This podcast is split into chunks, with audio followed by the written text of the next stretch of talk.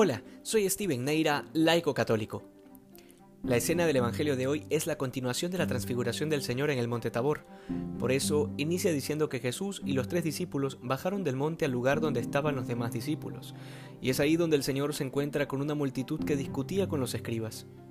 San Marcos no nos da muchos detalles sobre la discusión, pero al acercarse este hombre para pedir a Jesús por su hijo que estaba poseído, se puede deducir que tal vez los escribas querían evitar que la gente se acercara y creyera en Jesús.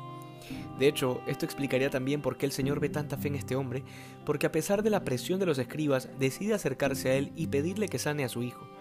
De hecho es interesante porque los discípulos ya habían intentado arrojar al demonio, sin embargo no lo lograron, lo que seguramente favorecía el argumento de los escribas de que Jesús y sus discípulos no eran más que unos charlatanes. La primera cosa que nos queda muy clara es la importancia de la fe, algo que siempre se nos da la oportunidad de meditar cuando hablamos de los milagros del Señor. Y esta escena es hermosa y reconfortante, porque nos muestra que incluso cuando hay crisis de fe en los ministros de Dios, eso no detiene la gracia de Dios que se manifiesta por la fe de los fieles. Lo que también nos recuerda que nuestra confianza no está en el hombre, sino en Dios, porque si bien el Señor ha querido valerse de medios humanos para realizar su obra, nuestra mirada debe estar fija en Él, y no en sus ministros ni en el ser humano, porque todos son pecadores y falibles, con excepción del Señor y la Virgen.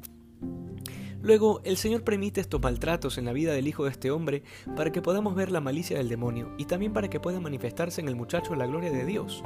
Pero esto es un llamado a no ser ingenuos, a no caer en el terrible error del modernismo actual, en creer que el demonio es una especie de personificación del mal o una mera leyenda urbana. El demonio es un ser angélico que verdaderamente existe, que busca sin descanso la perdición de nuestra alma y esto es algo que a veces lo damos por descontado, como si pudiésemos combatirlo con nuestras propias fuerzas, cuando en realidad con la capacidad humana es imposible, porque estamos ante un ser que es muchísimo más perfecto que nosotros. De ahí que la gracia de Dios actúa venciendo al demonio que desde la niñez aquejaba al hijo de este hombre. Al final se nos revela que hay distintas clases de demonios, pero que este tipo de demonios solo pueden ser expulsados con oración.